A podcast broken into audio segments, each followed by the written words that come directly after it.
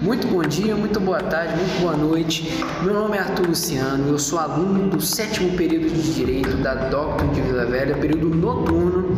É, nós estamos aqui para conversar um pouco sobre o pensamento descolonial e o pensamento colonialista aqui na América Latina, na Ásia. E nós estamos aqui com uma convidada especial, que é a nossa professora de Direito do Trabalho, Aline Vasconcelos do Vale. Ela que é doutora em Relações Políticas com doutorado sobre constitucionalismo, que é inclusive o tema do nosso artigo, cara, o artigo que a gente usou como base. E além disso, ela também é professora de Direito do Trabalho aqui da Docto de Direito na FAESA, na Estácio e de História na UFES. Olha quanta coisa.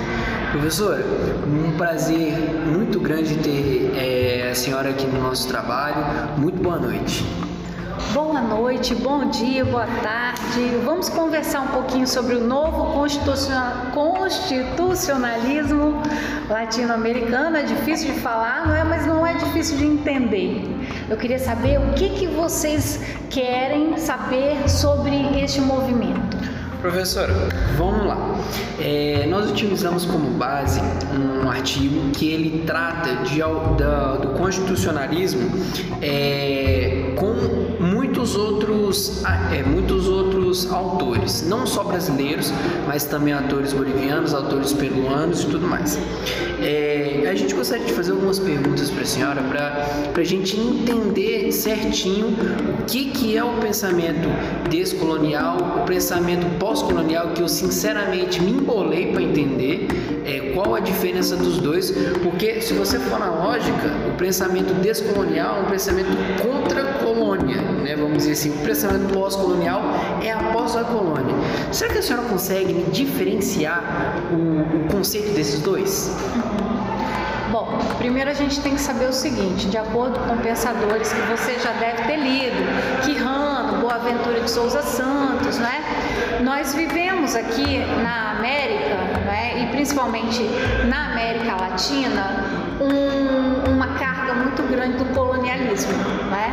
Existem pensadores como Perry Anderson e o próprio Quirrano que dizem que categorias como racismo surgiram aqui na América.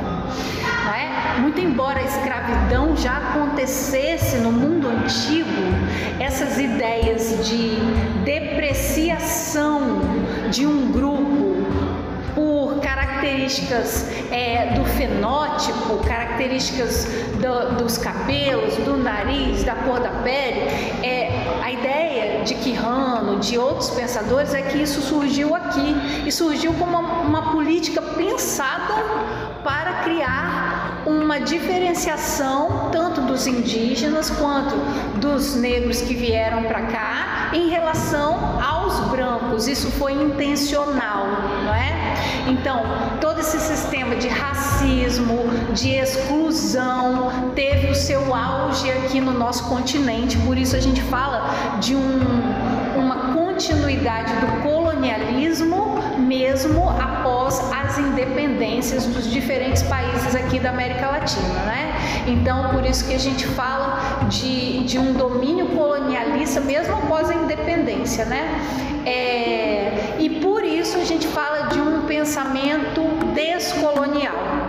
Então existem países que em suas constituições né, ainda falam desse pensamento descolonial, porque ainda existem traços coloniais que precisam ser rompidos. Né? Então, por exemplo, se você pega a Constituição boliviana, ela fala de descolonialidade. Né? Agora, um, quando a gente fala de pensamento decolonial né, ou pós-colonial, a gente está falando de tudo que deve ser feito para esse novo direito. Então, quando a gente fala de neo-constitucionalismo, é, nós estamos pensando um movimento de constituições que vai muito além de tudo que a gente conhece hoje como sistema jurídico. Porque existem grupos diferentes do, do nosso grupo ocidental, não é? que pensa esse direito, esse direito positivo, ou mesmo esse direito com princípios. Então, por exemplo, vou dar um exemplo para vocês. Eu estudei é, grupos indígenas na Bolívia que tinham direito próprio, tribunais próprios, né? E veja que diferente. É, as etnias indígenas, elas não diferenciam o que é direito, o que é religião, o que é ritual,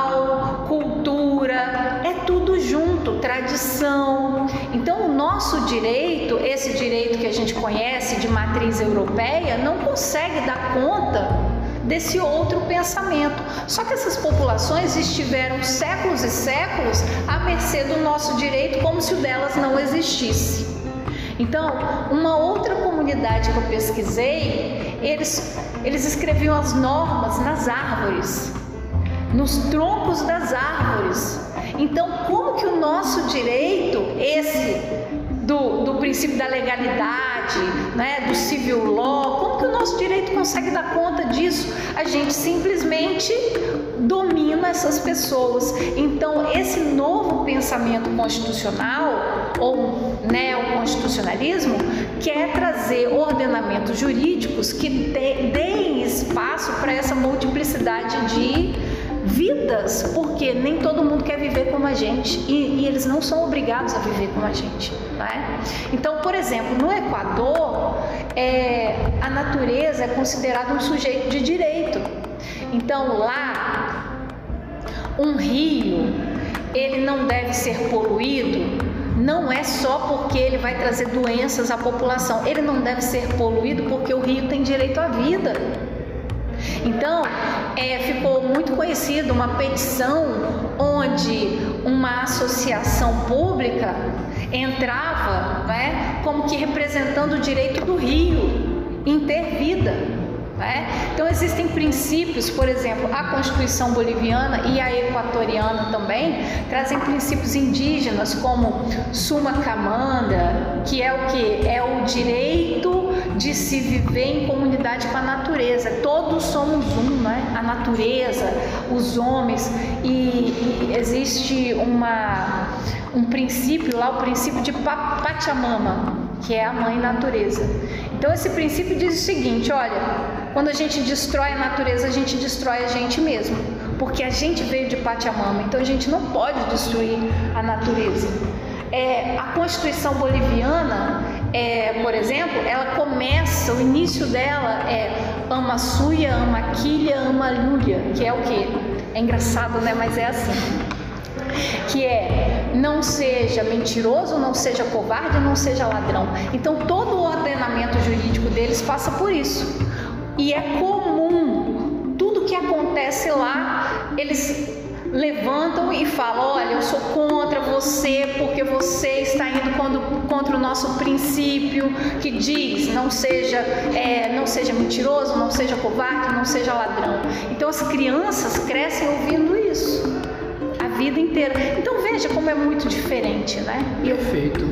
Professor, é, você tocou em alguns pontos em que nós temos duas perguntas para fazer, que elas é, são pontos é, distintos na fala da senhora, que a senhora é, é, falou sobre o fenótipo, sobre o racismo que o Quirrano traz né, no artigo que nós utilizamos como base, e também a senhora falou sobre o pensamento é, constitucional.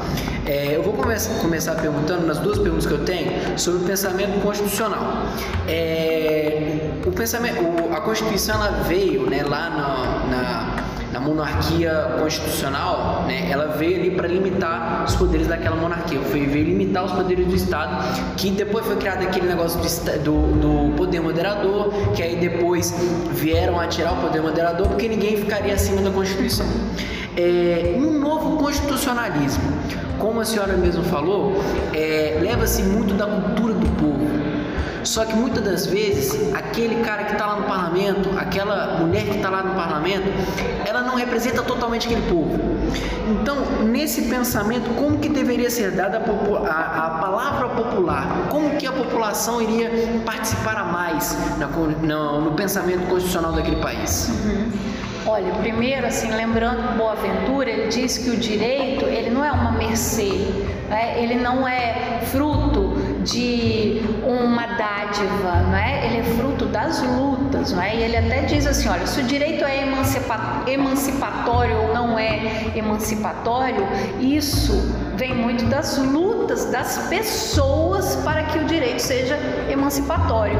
Então, por exemplo, é nesses países que eu falei para vocês, é, o país chegou à beira de uma guerra civil. Por quê? Porque quando você fala pachamama, você está falando o seguinte: olha, o Estado não vai poder permitir a exploração de minério, de lítio, de prata, de maneira desarrazoada. Vai ter que ter respeito à natureza. E, e, isso, gente, isso envolve muito interesse econômico, né? Então, por exemplo, é, a gente viu tanto na Bolívia quanto no Equador o princípio de guerra civil, porque não chegou, né? Mas assim, essa polaridade que a gente viu no Brasil desses grupos, dos grupos conservadores também aconteceu nesses países, porque diziam que é, essa visão ia destruir o país, não é? que é, ia o desenvolvimento. Não é à toa que quando a Bolívia vive um golpe, não é? em 2019, o, o Elon Musk coloca lá no, no Twitter dele, não é? nós daremos golpe onde quisermos. Por quê? Porque a Bolívia é um grande manancial de lítio. E o lítio ele é utilizado em, em toda essa tecnologia de ponta, né? Que ele quis dizer com isso, eu não sei, né? Não estou aqui dizendo que ele teve alguma coisa a ver, mas veja, existem interesses econômicos muito fortes nesses assuntos, né? Mas deve ser a Constituição para que seja realmente emancipatória, ela deve ter participação popular. Na Bolívia a população esteve lá presente, indígenas, é, houve até um caso muitas mortes né, de indígenas, mulheres tinham os cabelos cortados, não é? Porque elas usam cabelos bem longos, né? Então assim o processo foi muito violento, quase não saiu. A OEA, a ONU teve que interferir para que houvesse o fim do processo constituinte. Teve um evento lá, um, um, uma chacina chamada Chacina de El Porvenir. Vários indígenas estavam indo protestar a favor da Constituição e eles foram mortos, mais de 30 indígenas mortos a caminho né, é, da capital constitucional da Bolívia. Né? É, uma última pergunta aqui para a gente encerrar por conta do, do, do, nosso tempo é o seguinte, professora, a gente quer perguntar agora também sobre o racismo. É, eu vou te dar três, vou te dar três exemplos de racismo, um, dois no meio do futebol em locais diferentes, um na Europa, um na América e o outro por parte, né, é, muitas pessoas entenderam como uma fala é, racista e xenofóbica por parte de um, de um chefe de estado. É, o, as duas do meio do futebol é o seguinte. Né, a coisa de uma ou duas semanas atrás, o time do Atlético Mineiro foi jogar na Venezuela e lá os próprios venezuelanos da capital receberam o time brasileiro com gritos de macaco. Né? O segundo exemplo é o Vinícius Júnior na Europa um, um, um, garoto saiu da favela do Rio de Janeiro, negro, brilhando na Espanha, é, por baixo de, de é, é, grandes casos de racismo, penduraram, professor, por exemplo, um, um boneco com traços né, do Vinícius Júnior, a camisa, escrito o nome dele, enforcado. Né? Fizeram isso com a imagem dele. E o terceiro foi a frase por parte do, do atual presidente da, da Argentina, dizendo que o brasileiro veio da, da floresta, o mexicano veio do índio, mas eles vieram da, dos navios europeus e assim construíram a sua sociedade. O que eu gostaria de perguntar, professor, para acabar é o seguinte. É, fazendo um paralelo com o Quirrano, essa, é, esse comportamento ele é reflexo ainda de, desse, dessa imagem europeia que foi difundida à força pelo mundo?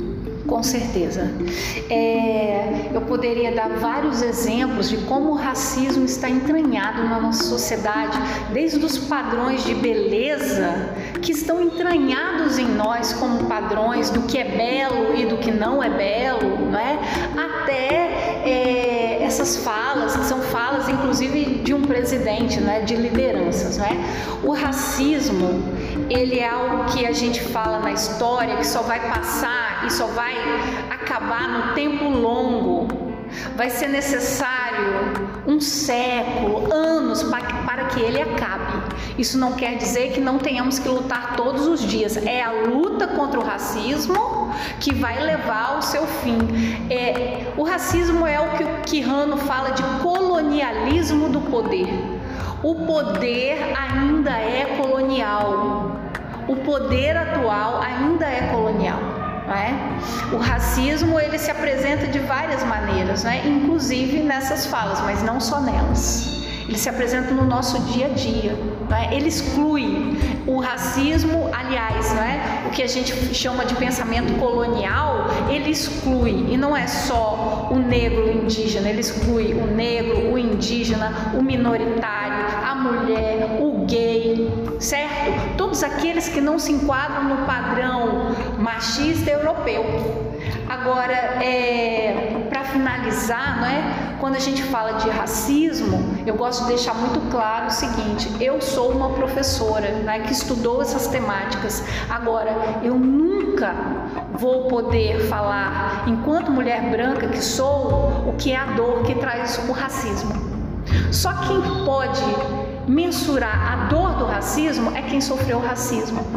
Então, é, creio que todos devem falar contra o racismo, né? Mas sempre trazendo essa ideia, a dor do racismo, só quem sofre o racismo é que sabe.